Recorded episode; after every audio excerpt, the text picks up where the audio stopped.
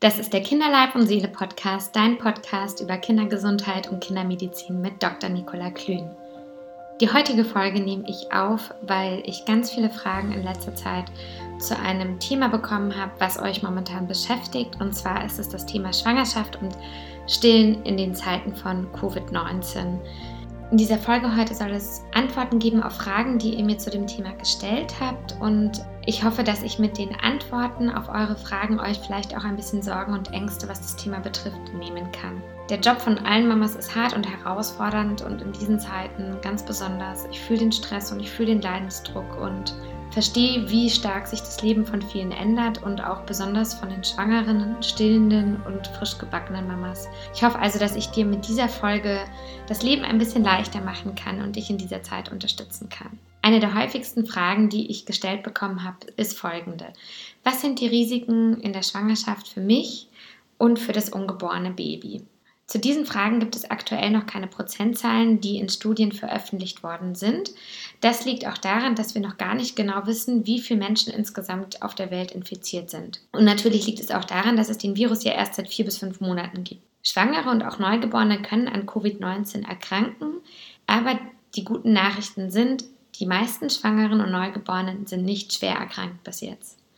Tatsächlich sieht es so aus, als ob die Grippe eine höhere Gefahr für die Schwangeren und das ungeborene Kind wäre.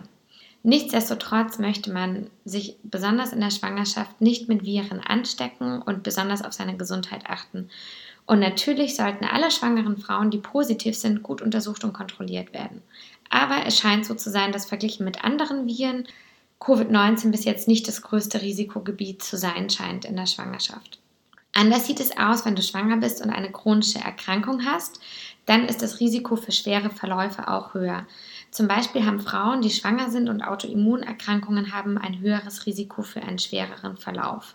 Ich kann aber momentan noch nicht sagen, ob die schwangeren Frauen mit chronischen Erkrankungen ein höheres Risiko für einen schweren Verlauf haben als quasi die gleiche Frau mit einer chronischen Erkrankung, die nicht schwanger ist. Da fehlen momentan noch die Daten dazu.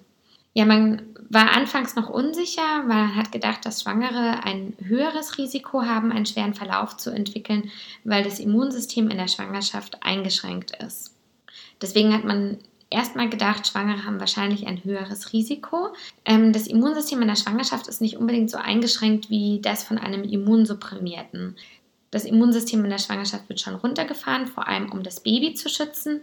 Das macht der Körper deswegen, dass der Körper das Baby nicht als fremd erkennt. Man darf sich das aber nicht so vorstellen, dass der Körper das Immunsystem einfach runterfährt, sondern es ist ein bisschen komplizierter. Es ist eher so, dass es von einem Modus in einen anderen wechselt, um quasi das ungeborene Baby zu schützen. Diese Veränderung des Immunsystems ist also nicht so wie bei anderen chronischen Erkrankungen oder wie bei anderen Immunsupprimierten. Bisher scheint es also nicht so zu sein, dass die Schwangeren ein höheres Risiko für schwere Verläufe haben. Die Zahl der Komplikationen oder schwere Verläufe sind sowohl bei den Schwangeren als auch bei den Neugeborenen nicht sehr hoch. Mittlerweile haben wir, glaube ich, fast eine halbe Million Fälle auf der Welt, sodass wir mittlerweile höchstwahrscheinlich wüssten, wenn schwangere Frauen oder Neugeborene ein hohes Risiko für schwere Verläufe hätten. Eine Frage, die ich zu dem Thema bekommen habe, ist folgende. Ich bin schwanger und momentan in der 30. Woche. Ich arbeite, in, ich arbeite in unserem Gesundheitssystem. Soll ich aufhören zu arbeiten, muss ich momentan Angst haben. Erst einmal danke, danke an alle, die gerade an vorderster Front kämpfen. Ich muss meine Dankbarkeit wirklich ausdrücken. Alle Hebammen, Krankenschwester, Ärzte, die sich auch diesen Risiken aussetzen. Es ist so, je mehr die Ausbreitung von Covid-19 voranschreitet, desto häufiger hat man als schwangere Frau im Gesundheitssystem das Risiko, sich anzustecken. Im Gesundheitssystem ist es so, dass es ziemlich schwierig ist, ohne körperlichen Kontakt zu arbeiten und sich selbst zu schützen. Jedes Bundesland erlässt da momentan seine eigenen Bestimmungen, wie es die Schwangeren schützen möchte. Prinzipiell müsste der Arbeitgeber darauf achten, dass sollte eine schwangere Frau meinetwegen im Krankenhaus weiterarbeiten, sie keinen Kontakt zu Infizierten hat. Das ist eine Situation, die ist, glaube ich, momentan sehr schwer herzustellen, weil wir natürlich ja auch ganz viele asymptomatische Überträger haben und so die schwangeren Frauen sehr schlecht geschützt werden können. Wenn man sich trotz alledem dazu entscheidet, weiter zu arbeiten, dann ist natürlich zu empfehlen, möglichst wenig Patientenkontakt zu haben und vor allem möglichst wenig Patientenkontakt zu symptomatischen Patienten oder Patienten mit Verdacht auf Covid-19 zu haben. Wenn man Kontakt zu diesen Patienten hat, dann natürlich mit dem adäquaten Schutz. Im Prinzip ist es eine sehr persönliche Entscheidung, trotzdem weiterzuarbeiten. Und ich persönlich würde jedem dazu raten, den Fokus darauf zu legen, sich zu schützen. Die Schwangerschaft ist ja auch eine Zeit, in der man normalerweise viel zum Arzt geht, Vorsorgeuntersuchungen wahrnimmt, sich von Hebammen untersuchen lässt. Und jetzt wollten welche wissen. Soll ich meine Vor Vorsorgeuntersuchungen wahrnehmen oder soll ich diese jetzt alle verschieben? Prinzipiell gilt, alles, was telefonisch erledigt werden sollte, sollte so erledigt werden. Es ist auch so, dass jetzt gesetzlich Hebammen Schwangere und Mütter im Wochenbett per Videotelefonie beraten dürfen. Es gibt Geburtsvorbereitungskurse, Rückbildungskurse, die ebenfalls digital angeboten werden. Ultraschall- und Laboruntersuchungen kann man natürlich nicht per Videotelefonie machen und hier empfiehlt es sich, alle notwendigen Untersuchungen, die ein Frauenarzt persönlich durchführen muss, zusammenzulegen. Also nicht extra zum Ultraschall und dann nochmal Wochen später zum Labor zu gehen, sondern oft ist es möglich, diese in einem Termin wahrzunehmen. Natürlich ist die Situation ein bisschen anders, wenn du schwanger bist und zu einer Risikogruppe gehören solltest. Also wenn du zum Beispiel eine chronische Vorerkrankung hast. Dann ist es natürlich wichtig, dass die notwendigen Untersuchungen vor Ort durchgeführt werden. Hierbei würde ich dir natürlich raten, dich an die Regeln zu halten, die wir jetzt alle gelernt haben. Also das heißt häufiges Händewaschen, Abstand halten, wenn du es hast, eine Maske oder einen Schal benutzen. Und wenn du unsicher bist und momentan Symptome hast, dann kannst du einfach immer bei deinem Frauenarzt anrufen, die Symptome mit deinem Frauenarzt besprechen und gegebenenfalls einen Termin ausmachen. Wenn du Symptome haben solltest, die auf Corona hindeuten könnten, dann bitte nicht einfach in der Praxis erscheinen und vor Ort sagen, dass du Symptome hast, sondern hier empfiehlt es sich wirklich vorher anzurufen, deine Symptome zu nennen, sodass sich die Praxis auf deinen Besuch vorbereiten kann, das Personal adäquat schützen kann und auch die anderen Schwangeren adäquat schützen kann. Das gleiche gilt, sollte sich jemand in deinem Haushalt befinden, der positiv getestet wurde.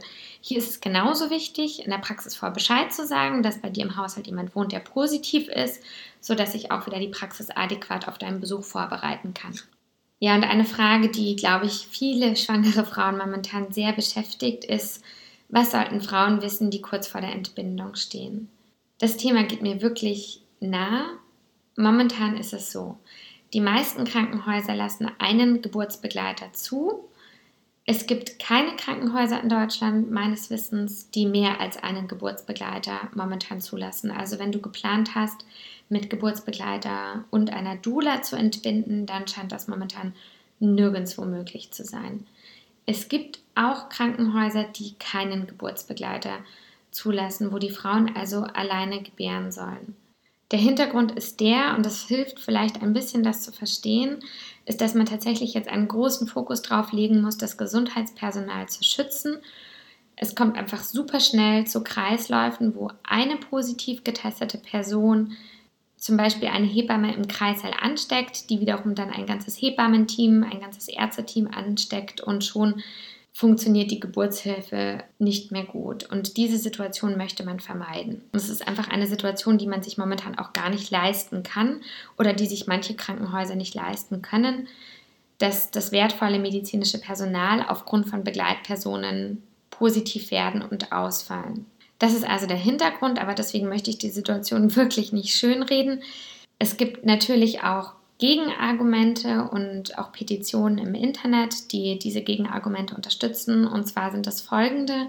Schwangere, die einen Geburtsbegleiter haben, haben weniger lange Geburtsvorgänge, haben weniger oft Kaiserschnitte, brauchen weniger Schmerzmittel während der Geburt, ähm, haben ein niedrigeres Risiko für postpartale Depression und können besser mit Geburtstraumata umgehen. Also ersetzt man sozusagen das eine Risiko mit dem anderen Risiko. Letztendlich ist es momentan so, dass das jedes Krankenhaus selbst entscheidet. Die Krankenhäuser haben da ein Hausricht und können da selber ihre, ihre Vorgehensweise bestimmen. Und du müsstest dich bei deinem Krankenhaus informieren, wie da die Lage ist. Eine Frage, die ich auch bekommen habe, ist, wie können die Großeltern das Neugeborene kennenlernen, nachdem ich frisch entbunden habe? Und wie können die Großeltern die Familie am besten unterstützen? Also momentan ist es ja so, dass wir eh eine Kontaktsperre haben. Wenn diese Kontaktsperre nicht mehr da ist, dann würde ich empfehlen, dass man, nachdem man im Krankenhaus entbunden hat, eine Zeit lang die Großeltern tatsächlich nicht persönlich sieht, auch wenn man sich das natürlich anders wünscht. Aber das Krankenhaus ist ein Ort, in dem man sich potenziell hätte anstecken können und dem man dann danach auch die Großeltern anstecken könnte. Deswegen würde ich empfehlen, erstmal 14 Tage abzuwarten, das Wochenbett quasi als kleine Familie zu genießen und wenn man nach 14 Tagen keine Symptome hat und es einem gut geht, erst dann großelterlichen Besuch zuzulassen. Ein anderes wichtiges Thema, was euch interessiert hat, ist natürlich das Thema Stillen mit Corona. Also, wenn ich Corona positiv getestet wurde und, oder Symptome habe, sollte ich mein Neugeborenes trotzdem stillen.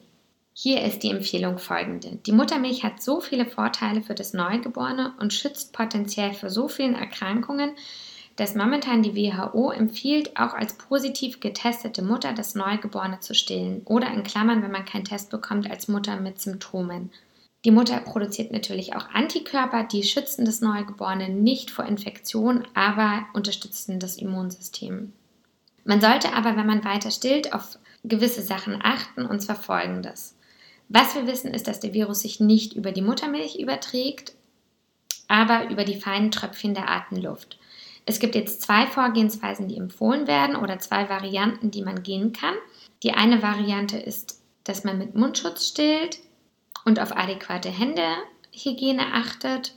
Die andere Variante ist, während der Zeit der Infektion die Milch abzupumpen und, und dem Kind die Flasche durch eine nicht infizierte Person zu geben, also zum Beispiel dem Papa. Beim Pumpen sollte man natürlich auch besonders auf die Händehygiene achten, die Hände gut waschen, das Pumpequipment gut sterilisieren. So oder so denke ich, ist es momentan gar nicht so eine schlechte Idee, als Mutter ein bisschen Milch abzupumpen und ein bisschen einen Vorrat zu haben, weil sollte man tatsächlich an Corona erkranken und sich vielleicht auch eine Zeit lang zu schwach zum Stillen fühlen, dann hat man immer ein bisschen Vorrat zu Hause. Die nächste Frage, die ich bekommen habe, ist folgende.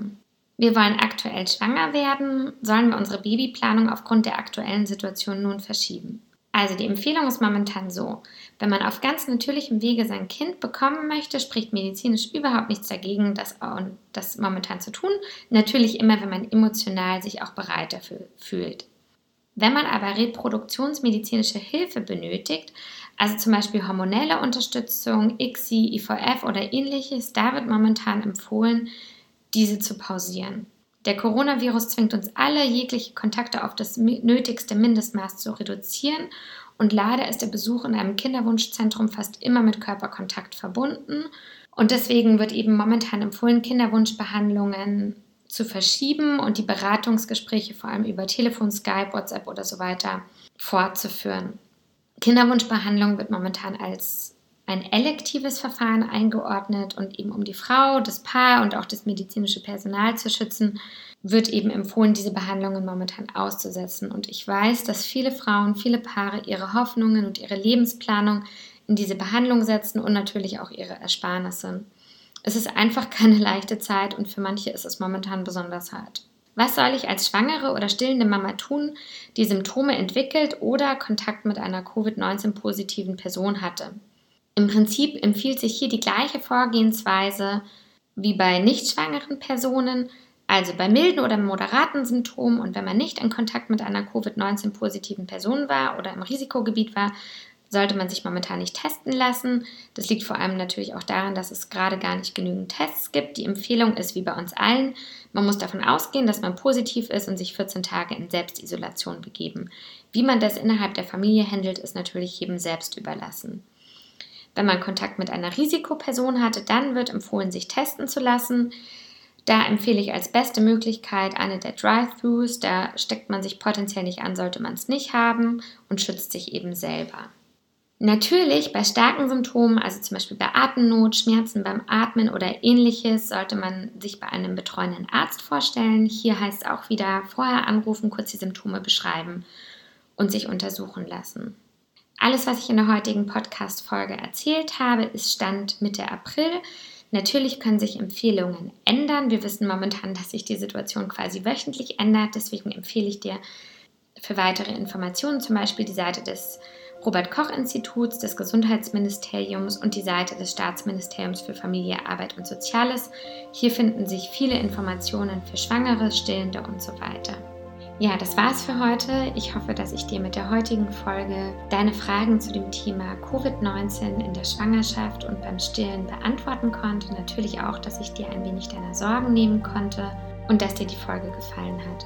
Wenn du weitere Fragen zu dem Thema hast, kannst du mich gerne bei Instagram unter Kinderleib und Seele anschreiben. Hier habe ich auch einige Posts zu dem Thema hochgeladen. Wenn dir die Folge gefallen hat, würde ich mich total über eine Bewertung bei iTunes freuen. Und ich freue mich natürlich über weitere Fragen und Anregungen zu dem Thema. Vielen Dank, dass du zugehört hast und mir dein Vertrauen bei dem Thema gibst. Bis zum nächsten Mal, deine Nicola.